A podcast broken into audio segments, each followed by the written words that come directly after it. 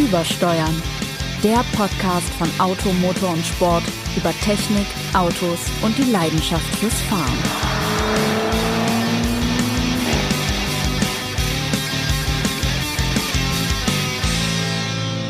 Herzlich willkommen beim Büro 408. Hier sind nämlich Jens Dralle, mein wunderbarer Kollege, Chefreporter bei Automotor und Sport. Und mein noch viel wunderbarer Kollege Sebastian Renz, Autor bei, völlig überraschend, Automotor und Sport. Herzlich willkommen auch von mir.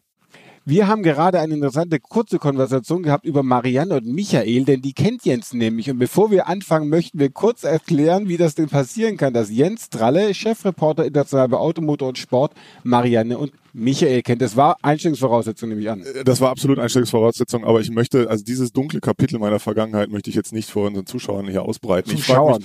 Ich mich, äh, Zuhörern das auch. Vielleicht schauen Sie uns auch mal zu. Keiner, wir sollten eine Webcam installieren hier. Wäre doch eigentlich auch mal ganz nett. Aber ich frage mich eigentlich viel mehr, wie wir jetzt von dem äh, Cayenne Orangenen Strich 8er äh, der fuhr vorher dran vorbei. Der vorher hier vor unserem Bürofenster entlang fuhr äh, und, und äh, der Miss Februar auf unser Thema von heute kommen. Wobei mit dem Strich 8er könnte es einigermaßen gelingen. Ne? Welches Auto hätte man sich mal wegstellen sollen? Wir müssen das nochmal, ich muss das nochmal ein bisschen genauer erklären. Wir sind ja hier im Büro 408 und wenn man aus dem Fenster schaut, dann sieht man hier ziemlich genau das Landesamt für Geoinformation und Landentwicklung gegenüber. Da arbeitet übrigens niemand. Nie. Wir schauen da immer in offene Fenster, also vielleicht schon, Vorleiter, aber wir sehen niemand. Wenn jemand im Landesamt die auch nicht ans Licht, also ans Fenster, das kann ich stehe da hinten. Wenn jemand im Landesamt für Geoinformation und Landentwicklung in Stuttgart arbeitet, winkt mal rüber. Jedenfalls vor uns ist eine Kreuzung und da sahen wir gerade verschiedene Autos, unter anderem, wie Jens der kann das immer so treffend sagen, äh, gerade bemerkte, ein Cayenne-orangenen Mercedes-8. Ja, Mercedes-8 ist wunderbar und diese Farbe finde ich, finde ich großartig. Nur deshalb, nur deshalb weiß ich hier genau Bezeichnung. Äh, den Farbcode leider nicht. Alf Kremers wüsste das jetzt.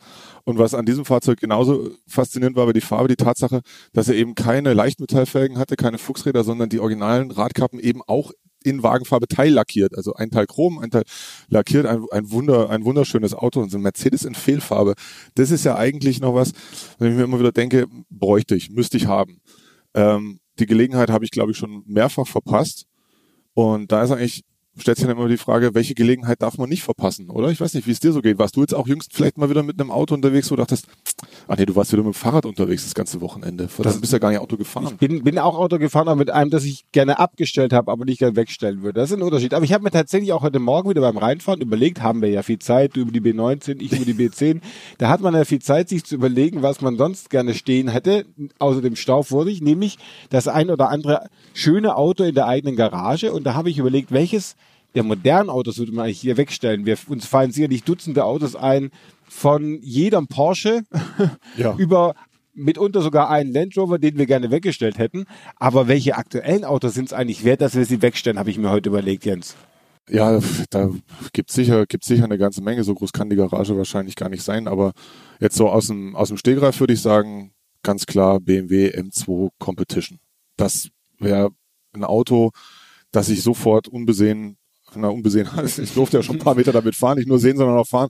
Aber ja, den würde ich, den würde ich mir gerne wegstellen. Nicht nur wegstellen, sondern auch so häufig wie möglich wieder rausholen, um damit zu fahren. Einfach weil es ein fantastisches Auto ist, das auch so, das so von seiner, von seiner nicht Perfektion lebt, von seinem perfekten Motor und von dem so gar nicht perfekten drumherum, weil eigentlich ist er, eigentlich ist er auch zu schwer, das ist fast schon wieder eine eigene Geschichte, aber er ist so, es ist so ein, es ist so ein Raufbold, es ist, es ist nicht einfach fahren, das ist, ähm, äh, man darf sich ja nur eigentlich nicht selber zitieren, aber ich habe immer mal geschrieben, das ist so Fingerhakeln auf vier Rädern und das trifft es eigentlich ganz gut mit dem Ding. Das ist ein, der hat, der fährt eigentlich nicht geradeaus, weil er immer zu viel Leistung und zu wenig Traktion hat.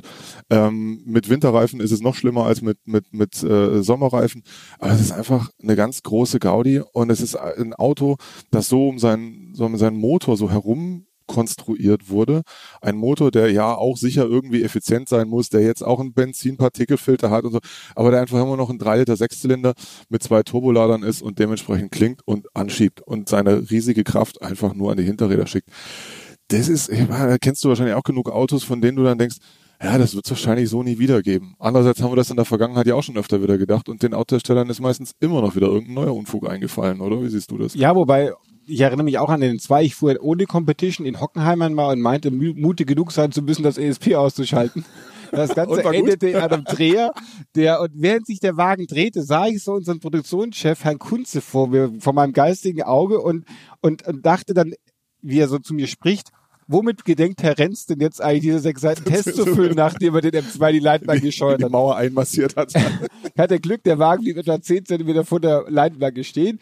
Es ist ein Auto, der M2, da gebe ich dir völlig recht, das ist eins, von dem man denkt, das darf es eigentlich nicht nochmal geben, sowas Großartiges kann, wie, wie sowas durch irgendwelche Kontrollzentren oder Entscheidungsgremien kommt. Großes, großes Kino, ein sensationelles Auto. Ich finde auch, das Schöne an solch einem Auto ist ja auch mit dem M2, es ist politisch ein bisschen inkorrekt. Also man Ja. möchte eigentlich dem immer noch so Turbokleber drauf, Genau, drauf quatschen, spiegelverkehrt, so wie damals äh, kurz zur Ölkrise, dann Ja. wartet man die nächste Ölkrise ab, die kommt bestimmt und fährt dann mit dem M2 ein bisschen rum. Ich finde auch, wenn man sowas haben möchte, was so ganz sicher politisch im Moment unkorrekt ist, dann wäre es was mit großem V6 Diesel von Volkswagen. ja, äh, reicht eigentlich auch nur der V6. Da Den reicht kannst du eigentlich- auf den Anhänger Genau. schneiden. Ich würde nicht auf den Anhänger steigen, sondern unter die Motorhaube eines VW Amarok. Ja. Ein VW Amarok V6 TDI King Cap und ganz wichtig, in diesem Goldorange und selbstverständlich mit diesen Colt Sievers Gedächtnissuchscheinwerfern am Überrollbügel. Definitiv. Das wäre meine Version des Autos, die man sich zurückstellen muss.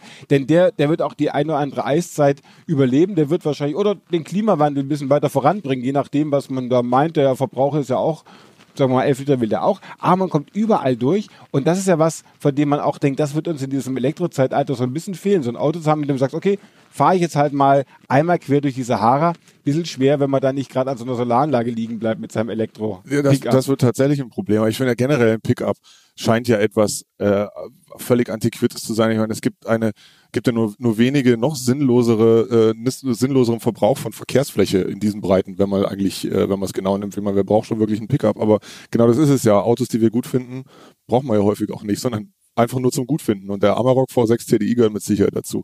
Vor allem, weil er auch ziemlich einzigartig ist in diesem ganzen Einerlei von von Vierzylinder Diesel-Pickups. Gut, der Ford Ranger hat fünf und es gibt auch Nicht die. X-Klasse mit äh, V6. Ist der Fünfzylinder schon Der drauf? Der Fünfzylinder Kollege Renz ist wieder viel besser, in, viel besser informiert als ich. Ähm, man nennt mich auch den Nutzi. den ähm, ja. Aber das Schöne an so einem Pickup ist ja, wenn du dir jetzt überlegst, welche Möglichkeiten dir, sagen wir, ein äh, Renault Twingo bietet, die sind da relativ schnell aufgebraucht, aber so ein Pickup, bis du da alles ausprobiert hast, was so ein Pickup alles kann, was du da draufladen kannst, was du hinterherziehen kannst, was du damit erleben kannst, welche Geländefahrten du unternehmen kannst, da bist du schon eine Weile beschäftigt. Wie gesagt, mit einem, oder einem, sagen wir mal, mit einem Golf, ja, da ist es relativ äh, schnell vorbei, da freust du dich jemand im Alltag. Das, also das mit dem Draufladen ist ja so eine Sache. Ich meine, ich musste ja nicht erzählen, wie großartig unser, unser Nissan, unser Nissan Navara ist, den wir gerade über 100.000 Kilometer bewegen. Und ich hatte dann auch das, das Vergnügen, mit dem ein bisschen durch die Gegend fahren zu dürfen. Und auch dieses Mal hat es meine Frau geschafft, den Wagen vollzuladen. Also wenn man privat irgendwo hin will, das ist ja wunderbar. Ähm, egal wie groß oder klein ist, es ist immer voll.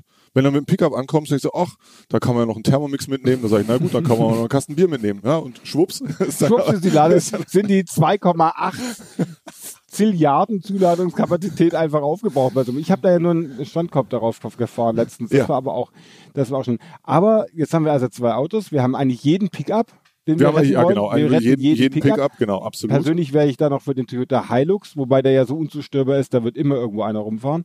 Aber was ist denn eigentlich mit einem Auto, von dem man denkt, es ist so selten, später ist es das seltenste Auto der Welt. Ich spreche, du weißt es, vom Subaru Levorg. Muss man sich nicht ein Subaru Levorg einfach aufgrund der Tatsache, dass es sowas gibt, dass ein Hersteller meint, einen boxermotorischen benzingetriebenen, mit CVT-Getriebe verschandelten Mini-Kombi im Angebot zu haben. Für 30.000 Euro muss man nicht, sich nicht sowas zur Seite stellen, weil es sowas nie mehr geben wird. Also auf die Frage habe ich eine ganz klare Antwort, nein. Also, weil nein, überhaupt nicht. Äh, Und ich darf das sagen, ich darf das mit Fug und Recht sagen, denn ähm, auch eine scheiß Floskel eigentlich, Fug und Recht, aber egal. Also, äh, denn ich besaß einen Subaru, wie du ja weißt. Ähm, ich ich vermisse ihn schon auch. auch ein bisschen. Ich glaube, es Ja. gibt auch noch andere Kollegen in der Redaktion, die ihre Subarus vermissen. Nicht wahr, Jonas? Ähm, ja, ein Impresa Turbo GT. Äh, das Turbo stand für schnell rostend, glaube ich. Also er hatte auch einen Turbolader, aber der hatte vor allem Turbo Roster der sozusagen. hatte Turborost lag vielleicht auch an seiner Vorgeschichte. Ich glaube, er hatte keine schöne Kindheit auf äh, der britischen Insel, aber äh, sei es drum.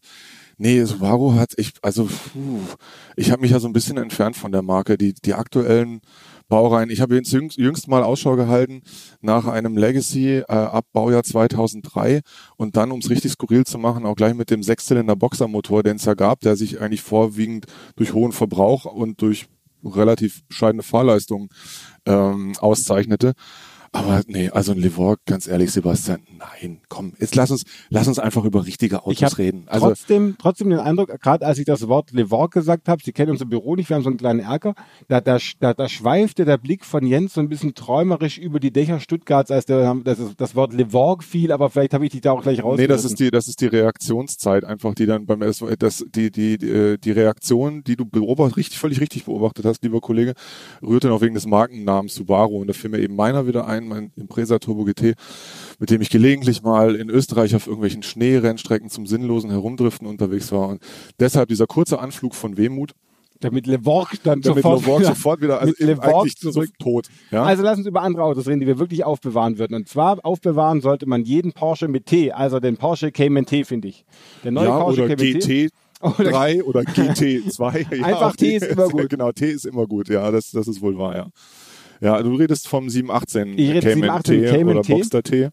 Ja, definitiv. Also ich glaube auch unbesehen. Wir beide hatten ja noch nicht das Glück, äh, mit den Wagen schon ein paar Meter Nein. zu fahren, aber ich glaube, wir sind uns einig, dass die 718er, ja okay, ja, Vierzylinder, ja.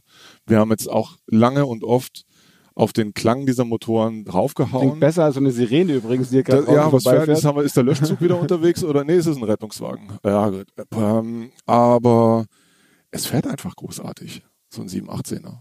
Wohl schon immer großartig von Ja, Porsche. und- Das können und- die einfach. Und das, äh, wie auch beim 11er, der Basismotor reicht völlig. Ja. Mehr Auto braucht kein Mensch. Mehr Auto braucht kein Mensch. Wer ein großer. Autophilosoph mal über den Mercedes E E500 T4 Matic sagte, ähm, und wahrscheinlich auch recht hatte. Ähm, aber ja, das also, boah, das, damit ist eigentlich alles gut. Und so diese T-Folklore, ja gut, also ich meine, diese Türschlaufen sparen ja nun wirklich kein Gewicht ein und machen das Auto nicht fahrdynamischer. Aber man mag, mag das Ganze. Man mag es sehr ja. gerne. Es, es könnte ja 17 Kilo mehr wiegen, man würde es gerne. Ja. Ich habe übrigens gerade festgestellt, ich habe mir eine kleine Liste geschrieben mit Autos, die ich gerne aufbewahren würde. Die Ich- ich- Borg ich, ich übrigens trink- zweimal notiert. Gleich ich zweimal, gerade ich trinke ich trink so lange mal einen Schluck. Das sind, glaube ich, alle beide, die gebaut wurden, die ich gerne weggestellt. Was ich nicht wegstellen würde übrigens, das ist äh, eine kleine Wendung kurz, auf gar keinen Fall wegstellen, weil völlig überschätzt ein unfassbares Schrottauto ist der Lada Diva.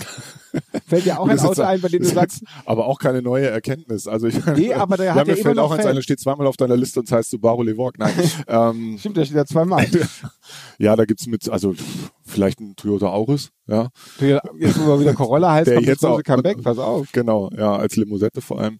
Nee, aber du hattest ja schon, also die zumindest für mich richtige Richtung eingeschlagen. Lass uns doch noch ein bisschen bei Sportwagen bleiben, weil ich meine, Autos, die man sich wegstellt, abgesehen vom Subaru Levorg in deinem Fall, ja, sind ja in der Regel ähm, sowieso hochemotionale Fahrzeuge. Unterschätzt den Subaru Levorg. Na, natürlich, vielleicht mache ich das auch. Ich muss, wir müssen den nochmal irgendwie machen. Irgendwas mit dem Levorg machen. Wir müssen was mit. Vielleicht wird das auch der Running Gag für unsere kommenden Folgen. Wir müssen dürfen was mit dem Levorg. Oder Wir vor allem, wie, prügeln. wie, bringen, wie, wie bringen wir ihn dann noch unter? Ähm, nee, aber ganz ehrlich, äh, was, was auf jeden Fall in die Reihe gehört und was ich mir wegstellen würde, ist die aktuelle Generation Corvette, die jetzt nicht mehr so lange aktuell ist. Die Ablösung naht in Form eines Mittelmotorsportwagens. Jetzt will ich das nicht verteufeln, weil prinzipiell mag ich Mittelmotorsportwagen, aber es bedeutet eine Zäsur in der Corvette-Geschichte. Und die C7, äh, die haben wir hier schon in allen möglichen Ausführungen kennen und vor allem auch schätzen gelernt. Es ist nach meinem Dafürhalten, ich glaube, der am, zumindest in Europa am meisten unterschätzte Sportwagen, der natürlich, ich sag mal, jetzt wenig dezent auftritt, ja, vielleicht vom Amerikaner an Europäer deshalb eher verachtet wird, aber er fährt einfach brillant. Ähm, und es reicht wirklich auch der, der, der Saugmotor, klar, das, der aufgeladene ist natürlich dann der Oberhammer mit seinen 659 PS, aber so viel Sportwagen muss dann doch nicht. Es reicht auch Also ich etwas dachte, so weniger. die Kaufberatung muss auch mal sein all die Menschen. Also nicht, dann, dann nicht, nicht meiden, den, den Sauger zu kaufen, der tut's auch. Ja, schreiben Sie, schreiben Sie uns einfach eine Mail und wir machen noch eine individuelle Kaufberatung, sollten Sie eine Corvette haben wollen. Aber ähm, ja, eine, eine, eine C7, gerne ähm, mit noch ein bisschen och, dem einen oder anderen äh, Zierstreifen hier, quer übers Dach da, kann man auch gerne haben. Und, Sternenbanner, ja, es ist einfach ein, Südstaatenflagge. ein, ein fantastisches Auto und wirklich ein toller Sportwagen. Allerdings, das müssen wir auch, so viel Kaufberatung sollte jetzt wirklich an dieser Stelle sein, bitte nicht als Cabrio. Nein. Weil dann, dann ist sie äh, in etwa als, äh, also die Verwindungssteifigkeit, ich würde mal sagen, mein E30 Cabrio ist steifer und das ist schon, also eine ziemliche Weißwurst. Ich finde, wenn aktuelles Cabrio wegstellen, dann Fiat 500c. Wäre mein Vorschlag. Doch, ich habe ja immer ein Herz für die Kleinen, das hat jetzt mit Sportwagen relativ wenig zu tun, aber der Fiat 500, ich glaube, was Besseres kommt nie mehr von Fiat. Die bauen jetzt seit zehn Jahren als Cabrio. Äh, ist ja kein richtiges Cabrio, sondern äh, historisch korrekt eine Cabrio-Limousine geworden. Ja. Äh, Sitze haben sie immer noch nicht drin, sondern diese komischen Melkschemel, die sie da verbauen. Aber es ist ein Auto. Aus norditalienischen Bauernhöfen entwendet. Und wenn die mal alle leer sind, die Bauernhöfe, der Alpöhiger die Stühle mehr hat, dann könnt ihr die Autos nicht mehr bauen. Aber der, so ein Fiat 500c, gerade mit dem kleinen Basismotor, weil dieser Zweizylinder Turbo ist ja so ein entsetzlicher Motor, der ja nicht vorangeht. Nur, doch, er geht voran zwischen 2100 und 2150 Umdrehungen genau. pro Minute.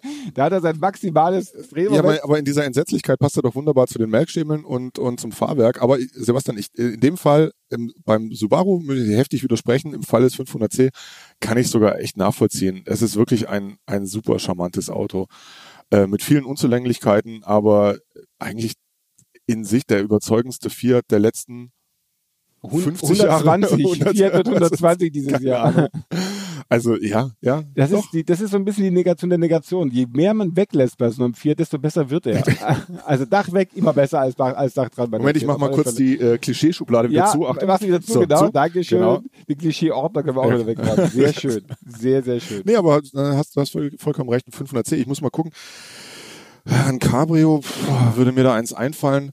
Ähm, bestenfalls ein jetzt äh, Audi ist jetzt nicht unbedingt eine emotionale Marke, aber so ein TTRS Roadster könnte ich mir gut vorstellen. Allerdings auch jede fast jede andere Darreichungsform dieses großartigen Fünfzylinder Turbomotors, mhm. den sie ja ähm, auch noch in den nächsten Jahren über die, über die kommenden Abgashürden retten wollen, so wie sie mir versichert haben, was ich sehr, sehr gut finde. Ähm, ja, TTRS Roadster wäre eine mögliche Variante. Am liebsten wäre mir tatsächlich aber der RS3 als Limousette. Ich kann es noch, nicht mal, ich kann's noch nicht mal sagen, warum, aber irgendwie finde ich den am geilsten. Ich, der hat, der spricht mich an, hat ein schönes Design und er fährt witzigerweise auch sehr launig im Gegensatz zum Hatch. Ähm, der TT selber ist wiederum für mich einer der, der ausgewogensten Audi-Fahrzeuge, stimmigsten Audi-Fahrzeuge, aber wir hatten es ja schon eingangs davon, sie müssten so, die Autos, die man sich wegstellt, müssten ja so ein bisschen unperfekt sein. Ja, das, Und, da ist der TT, der nee, da ist der, sich um so enorme Perfektion. Gut, und jetzt ist ja, kann man dem Audi RS3 auch vieles nachsagen, aber es ist nicht wirklich der Outlaw der Szene, aber unter den, sag mal, der Outlaw unter den Audis am besten. ja, das ist, ah, das überlegt man sich was, da hat, lässt man den obersten Hemdknopf offen, der ja, Outlaw halt, unter ja, den Audis. Ein was ganz heißer Vogel, ja. Was, was wir eigentlich, oder vor allem du ja eigentlich gut finden müssen, aber leider spricht uns nicht an, wir würden uns jetzt kein SL und kein SLC, der ja gerade eingestellt wird, ja. zurückstellen. Schade, oder? Ja, ich habe ich hab die Meldung gesehen und dachte, ja, dann ist es halt so. Ja. ich fairerweise sagen muss, der, der SLK. Der SLC heißt seit Ja, SLK, Zeit, SLC, genau. Also ja, ging, ging nie so wirklich an mich. Das Einzige, was ihn dann noch irgendwie auszeichnet, das war ja dann eine Zeit lang das letzte Mercedes AMG-Modell mit einem, mit einem Saugmotor. Beim SL es ist unglaublich, wie sich diese Ah, dieses sag, Auto sag, sag das Nein, Wort. Ich sag's nicht. Dieses Autodenkmal, ich sag nicht Ikone. Sie könnten jetzt, hätten jetzt Legende oder Ikone einsetzen können. Genau. Ähm, wie sich diese, wie sich dieses äh, Autodenkmal über die Jahre so selbst demontiert hat oder von Verloren seinem, hat von einfach, seinem Hersteller demontiert wurde. Wenn du überlegst, dass inzwischen in so einem GLE mehr technische Innovationen stecken als in den SLs der weiß ich nicht, letzten 20 Jahre vermutlich, die ja eigentlich auch immer dafür standen, was Besonderes zu sein und, und so ein echter Traumwagen, aber. War er eigentlich da, zuletzt als 129er, oder? 1990? 89? Ja, es liegt vermutlich auch daran, dass es halt den, den äh, AMG GT gibt inzwischen, mhm. ne, auch als Roadster. Ja. Und der wahrscheinlich dem, dem, dem Ideal, dem ja Mercedes immer noch so ein bisschen hinterherhechtet, dem 300 SL, Flügeltürer und Roadster aus den, aus den 50ern, am ehesten nahe kommt als der, als der so glatt geföhnte und wie ich finde auch designtechnisch so ein bisschen entglittene ähm, SL der aktuellen Generation. Ja, der war so ein bisschen so ein Altherrenauto inzwischen. Also der war ja schon, der SL ist jetzt nicht unbedingt, also sagen wir mal. Das ist die, kein Youngsterwagen nie war, gewesen. War er nie, aber jetzt ja. dieses, es war immer ja. so ein stilvoller älterer Herrenwagen, so, so ein, ähm, also da würde es auch nicht weiter verwundern, wenn statt, ja, wenn statt Edelholz irgendwelche Granitzierleisten oder sowas im, im Interieur. Aber ja, nee, also. Nee, geht nicht, ne? Also SLC oder XSLK nee, und der normale SL gehen jetzt, dann geht eben. Aber wir, bleiben, wir, bleiben wir doch noch ein bisschen bei Sportwagen. Da mache ich dir mal jetzt mal einen Vorschlag, denn kann, da kannst du mir eigentlich nur beipflichten, als Freund französischer Automobile, eine Alpine. Alpine A110 muss in jede Garage Absolut. eigentlich. Es ist, ist nur noch eine Frage, dass gerade Renault sowas hingekriegt hat, überrascht uns ein bisschen. Also, dass es tatsächlich Ja. dieses Projekt nicht nur angestoßen, sondern auch vollendet wurde. Aber ein großartiges Auto, ein Auto, das uns so ein bisschen das, den, den Glauben an den leichten Mittelmotorsportwagen zurückgeschenkt hat, der auch unter, ich glaube, 1109 Kilo hat er bei uns gewogen. Ja. Also unter 1,2 Tonnen mit Ja. mir drin. Also leicht, leichter war, war, ist nur noch der aktuelle MX5 und das auch ohne großen, großen Hightech. Aber die A110, ich meine, das Witzige ist, den Franzosen gelang es ja schon immer, uns zu überraschen. Ich meine, Aber nicht immer im Guten. doch, gerade im Guten, weil ich meine, die, die, die Truppe von Renault Sport, was haben die für großartige Ja. Sachen gemacht? Äh, ich sage nur Clio V6. Ja, wer kommt denn auf die Idee, einem sehr unterdurchschnittlichen Kleinwagen einfach das blöde Großserientriebwerk rauszureizen, äh, rauszureißen, ein jetzt nicht super brillantes, aber eben großes 3 Liter V6-Triebwerk als Mittelmotor wieder einzubauen. In Da Verbindung, schon, ja, in, Ver- schon, also, weiß nicht, wie viel schlechter Rotwein da geflossen ist, aber es hat genützt und es entstand dabei ein Auto, das wirklich, mein kurzer Radstand, Mittelmotor, du hattest es vorhin von Drehern in Hockenheim, das war mein erster Dreher in Hockenheim damals bei der Fotoproduktion, ähm, Clio V6 und, und Alpha 147 GTA. Ähm, und da musstest du eigentlich gar nicht viel machen, um dich mit dem Auto zu drehen. Es reichte nur dran zu denken, in der Kurve vom Gas zu gehen und schwupps, weg. ging's dahin. schön so ein Auto in der Zeit vor ESP zu entwickeln, übrigens noch. Naja, aber es kam ja noch, ich meine, Renault Sportspider und so, äh, die ganzen Megane S, die ja immer in, in ihrem Wettbewerbsumfeld so viel, so viel besser waren Ja. als das jeweilige Basisauto. Auch der letzte, also nicht der, der vorletzte jetzt dann bald, Clio RS war ja auch Oh ja. großartig. Oh. Was für ein fantastisches Auto und was für ein, also für den wurde der Begriff Lastwechseln eigentlich erfunden, wenn Ah, nicht ja. schon für den, für den Clio V6. Da fällt mir jetzt spontan auch ein Kollege ein, der damit einen fulminanten Dreher hatte auf dem Contidrom, Gallion. Ne? äh, ich erinnere mich noch an diese riesige Dreckfontäne, die den niedersächsischen Himmel kurz mal verdunkelte. ähm, aber wir schweifen ab. Alpine, ja, Alpine muss, muss in den, Ja. also, es, auch dieses Auto wird voraussichtlich scheitern, nicht weil es ein schlechtes Auto ist, weiß Gott nicht. Es ist, glaube ich, in dieser Preisklasse der einer der, der attraktivsten Sportwagen, wahrscheinlich neben dem 718T, der auf eine andere Art und Weise attraktiv Mhm. ist, ähm, eben der auch schon bei etwas niedrigerem Tempo nur herein. Jetzt kommt jemand rein, wir gucken mal, 85, kommt. Ah, die, die, Sandra. Sandra. kommt. Wir kommen später auf dich zurück. Jetzt geht Sandra wieder Jetzt- raus. jetzt Sandra guck- macht bei uns Layouts, sie Genau. ist Grafikerin Genau. und wollte gerade ein Layout bringen. Aber wir waren beim Alpine. Wir waren bei der, bei der Alpine, ja, die, die nicht daran scheitern wird, dass sie, dass sie kein gutes Auto ist. Ganz im Gegenteil, macht schon bei, bei relativ niedrigem Tempo unfassbar viel Spaß. Toll appliziertes Doppelkupp- Doppelkupplungsgetriebe. Selbst unförmige Menschen wie ich haben da drin Platz und können arbeiten. Das ist wirklich, wirklich herrlich. Nee, ich fürchte, die werden an sich selber scheitern. Die sind so, so überrollt von der positiven Wahrnehmung dieses Wagens, ähm, haben wohl aber, wie ich hörte, auch so ein bisschen Probleme, zumindest in der Anfangsphase in der Produktion gehabt. Das Vertriebsnetz kommt nicht so richtig in Schwung und das ist immer, man sitzt dann da und weiß zwar auch nicht, also man weiß natürlich, wie es besser geht, aber ob das dann in der Praxis so leicht ist, ist dann die andere Frage. Ich fürchte, die werden einfach so ein bisschen an sich selber scheitern, was ich sehr, sehr bedauerlich finde. Es wäre wirklich auch um das Auto sehr schade, denn dem ist eigentlich ähm, ein großer, großer, es muss ein großer Erfolg werden. Also den, den hätte es sich verdient, weil es einfach so viel Freude macht. Und zwar nicht nur auf der Rennstrecke, sondern eben auch bei der lustigen Runde, da wo du so mit dem Fahrrad rumfährst. Da möchte- vielleicht nein. nicht. Nee, du bist ja eher so der Mountainbiker, stimmt. Was Einmal ich sagen schön wollte, auf der. Landstraße einfach, Ja. schön im Hinterland, da, da ist, ist, da rockt die Alpine so richtig, richtig los. Ohne dass man so absurd damit fahren muss. Da kannst du eigentlich Nee. ganz normal fahren, bei normalen Tempi heißt es dann, glaube ich. Tempos sind Te- mehrere Te- Tem-. Tempita Äh, kann man ganz normal fahren. Es ist Ja. wirklich großartig. Und äh, es, es steht tatsächlich zu befürchten, dass die ein bisschen überfordert sind damit, dass sie so ein Auto gebaut haben, das jeder toll findet. Also den Alpin, die, Quatsch, die Alpin jetzt gleich kaufen, Mhm. weil wir fürchten beide, so ewig lang wird er nicht da sein. Sowas wird es, glaube ich, nicht wieder geben. Ja, das denke ich auch. Hast du, hast du noch so ein Ding auf deiner Liste mit, ähm, mit dem, das in diese, in diese Reihe vielleicht passt? Ich habe noch einen, aber das passt eigentlich nie in die Reihe. Achso, ja dann. Den egal. MX5 haben wir vorher schon kurz erwähnt. Ja. Ich habe aber noch überlegt, und das liegt deswegen dran, dass ich ein anderes Auto dieser Marke äh, gestern gefahren bin. Und das war ein Opel. Und da dachte ich, wie großartig der Opel an sich ist, wenn er ein Opel ist und wenn er noch nicht ein PSA-Opel ist. Denn ich fuhr schon Oh, einen neuen Thema. PSA-Opel, bei dem vieles unter anderem nicht funktioniert hat. Aber ein richtig, richtig guter Opel und wahrscheinlich der beste, den es je gegeben haben wird, ist der aktuelle Opel Insignia als Sportstourer. Ein fünf Meter langer Kombi, der hat eine tolle Lenkung, der federt gut, Der hat ein bedienbares Inf- Infotainment und er kostet unfassbar wenig im Vergleich zu dem, was die anderen kosten. Ich habe heute mal geguckt, du kriegst so einen Opel Insignia Sports Tourer mit dem Basisbenziner für 23.000 Euro neu. Ist jetzt nicht so das Auto, für das man direkt die Garage ausräumt, damit man wegstellen kann.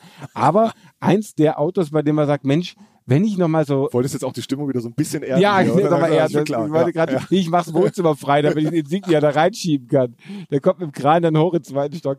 Ähm, so ein Insignia Sports Tourer wird der beste Opel gewesen sein, der sie gegeben haben dürfte, glaube ich. Also das heißt, Opel äh, kriegt langsam auch den Alpha-Status, meinst du? Also Alfa-Romeo-Status, dass man, äh, dass das äh, jeweils neue Auto immer der beste Alpha-Opel aller Zeiten ist, aber leider im Wettbewerbsumfeld dann nicht ganz so geil. nee, das oder? war er ja jetzt, weil alles, was jetzt kommt, sollte, eigentlich also jetzt, jetzt ist der Höhepunkt von Opel erreicht und vielleicht sollte man dann jetzt auch langsam abtreten. Nee, du hast, hast vollkommen recht. Der Insignia, ähm, Insignia ist ein wirklich, wirklich gutes Auto geworden und auch am Markt völlig unterschätzt. Ähm, schade auch, dass es da vermutlich nie wieder eine richtige OPC-Variante geben wird, aber egal. Jetzt haben wir ja nun relativ lange über Autos geredet, über aktuelle Autos, die man sich jetzt unbedingt wegstellen müsste. Aber ich finde, es ist Zeit mal wieder für eine Bestandsaufnahme unserer virtuellen Garage über die Genau. Autos, die man sich tatsächlich auch in echt längst zugelegt haben sollte. Willst du mal den Anfang machen? Ich muss hier erst noch mein Ich hab was 780-stelliges Kennwort eingeben, Ja, was du schon längst gemacht hast. Ich habe was gefunden, bei Hast. dem ich, bei, bei dem ich mich voller Begeisterung fast hingestürzt hätte Ach du für, liebe Zeit. Äh, erinnerst du dich an diese Playmobil-Autos? Früher gab es doch diese Playmobil-Autos, da wusste man nie, welche Farbe man bekommt. Das war ein bisschen wie der Trabant. ähm, die hatten ein weißes Dach, unten waren sie orange oder blau, manche waren auch rot, es gab da das Polizeiauto und sie waren vom Design her praktisch wie der erste Mitsubishi Colt. der, also von dem komplett abgekupfert. Und ich habe Von dem es auch natürlich, dann äh, gab es von dem ersten schon, nee, von dem zweiten gab es dann die Exe-Sondermodelle, oder? Das war die zweite. Bei Ja. der ersten Generation wiederum war das Besondere, dass der ein Unterleggetriebe hat in verschiedenen Motorversionen. Du hattest also ein 2x4 Getriebe. Was wahrscheinlich die meisten Leute nicht gewusst haben, die sich so Mitsubishi gekauft haben, dass sie jetzt in der Kurzuntersetzung sind. Und hier jedenfalls habe ich einen wunderbaren Mitsubishi gefunden, ein Mitsubishi Colt 1200, also ein 1,2 Liter. Bei äh, in Goch steht der für den für 4.990 Euro gewagt, hat aber erst 100.000 Kilometer, Baujahr 82, keine Klimaanlage. Aber es ist eben dieses wunderbare silberne Standardmodell mit Stahlrädern. Hui. Und das ist jetzt mein Hit der Woche, der Mitsubishi Colt. Der hat allerdings, obwohl er Schaltgetriebe hat, dahinter liegt übrigens eine eine Anhängerkupplung, als wäre die runtergefallen. Das sieht wirklich so aus, als Vielleicht- ob sie runtergefallen Vielleicht wird er da auch dann aufgehängt. Aber der Mitsubishi Colt, erste Serie, äh, der mich immer an das Playmobil-Auto erinnern wird. Das ist ein Auto, das könnte man sich jetzt wegstellen für 5000 Euro und niemand, niemand außer dir würde so ein Auto besitzen. Das, da, da bist du bei, aber bei jeder Klassiker-Rallye Mhm. der Held mit so einem Apparat. Machen Das Sie jetzt bitte noch Ihr, Ihr persönliches Sprichwort mit Colt, alle Fälle und für. Genau. und was jetzt- kostet das? 4.990, stimmt. Äh, Jetzt komme ich mal zu schon, dir. Dafür gibt es natürlich auch schon richtige Autos. Naja, ich, ich habe gedacht, vielleicht äh, heute auch, also wir haben ja, sind ja so ein bisschen über Mercedes hier in die Geschichte reingekommen, wir können auch mit Mercedes wieder aussteigen, auf was Bezahlbares. Und hier Zum ich gleichen Preis fast. zum Ähm, gleichen 1000 Euro Tausender günstiger. weniger für nur 3.990 im schönen Ludwigshafen steht der Ware. Ei, da gehen wir hin. Ah, Jo, das sind 200 EW 124. Ei. Was macht den jetzt so besonders? Es ist Modellpflege 1, Mopf 1 und vor allem, wenn man hier so durchlebt, mein Sportline schreiben ja viele Verkäufer an ihren 124 Aber im Gegensatz zu diesem, das ist nämlich das ein ist Sportline. tatsächlich ein Sportline. Man erkennt das an den, an den Gullideckelfelgen mit der, mit dem etwas äh, größeren Innenrand. Das sind also 7 mal 15. Hören Sie, 15 die Gullideckel mit Lochfelgen. dem etwas tieferen Innenrand. Da, also an Detailwissen mangelt es nie. So, also das ist schon mal ein Indiz, denn man sieht auch, dass er ein bisschen tiefer, tiefer liegt als die Standard, aber nicht irgendwie nachträglich fünf Zentimeter kalt vom Fahrwerk runtergeschraubt wurde. Und wenn man dann weiterklickt, ähm, Sportmatratze gab es auch ohne Sportline, ja, aber Sportline Schalthebel und Lederlenkrad, was alles in allem bei einem 200e sowieso extrem selten ist. Ähm, dazu ist der Wagen noch ausgestattet, wie man an dem kleinen, an der Aussparung für die Kontrollleuchter erkennt, mit dem automatischen Sperrdifferenzial. Kostete unfassbare, ich glaube 2700 Mark damals. Ich muss noch so. ganz kurz einschieben. Ja. Sportmatratze. Nicht, dass irgendwelche Leute denken, das sei ein Ludwigshafener Begriff für eine Frau mit Wandel, mit, mit, mit sportlichem Lebenswandel, sondern das ist die, die, der. Polsterbezug. Ja, Karo. Karo, Polsterbezug. Karo Polster. Ähnlich wie die Hosen für Chicky Stewart in so einem, in so einem Schotten-Karo genau. Gehalten. Und Wecker Mexiko. Äh, Bäcker Europa. Europa, entschuldige. Europa 2000. Ja, irgendwie ein interessanter, interessanter Wagen, wirklich in einem schönen Originalzustand. Schiebedach natürlich. Ähm, sogar Klimaanlage üppig ausgestattet für ein 200e. Es war natürlich, wie die kennen, Mopf 1, also das sind noch nicht die, doch könnten natürlich auch später die Vierventiler sein. Mit 136 war der nicht. Das ist hier noch der Zweiventiler mit absurden 118 PS. 245.000 gelaufen. Ich wollte gerade sagen, da muss doch ein Abo um die Ecke biegen. Da kommt es schon. 245.000 Kilometer. Ja, das sieht doch sensationell aus. Ja. Und für, für 4.000 Euro, also sprich 3.990, hätte man eigentlich schon längst mal, aber das ist ja, wie hast du es neulich so schön gesagt, was war das mit dem Konjunktiv von unserem mobile.de? Der mobile Parkplatz ist der Warteseite des Konjunktiv. Wenn, oder der Friedhof des Konjunktivs, man weiß es nicht so genau. Aber ja, auch das hätte, wäre, wenn. Er steht schon seit längerem auf meinem Parkplatz, vielleicht bleibt das auch noch eine Weile so. Das war Kurz Rudi. hat mal Rudi Seufert um die Ecke geguckt, bei dem wir uns nachher wieder über die verschiedensten Testwagen unterhalten werden, die demnächst so reinkommen. Und das ist sozusagen der Wartesaal des, äh, des Indikativs, denn da drüben können wir uns, da bei Rudi hängen die ganzen Schlüssel und da, darf man sich was aussuchen. Genau.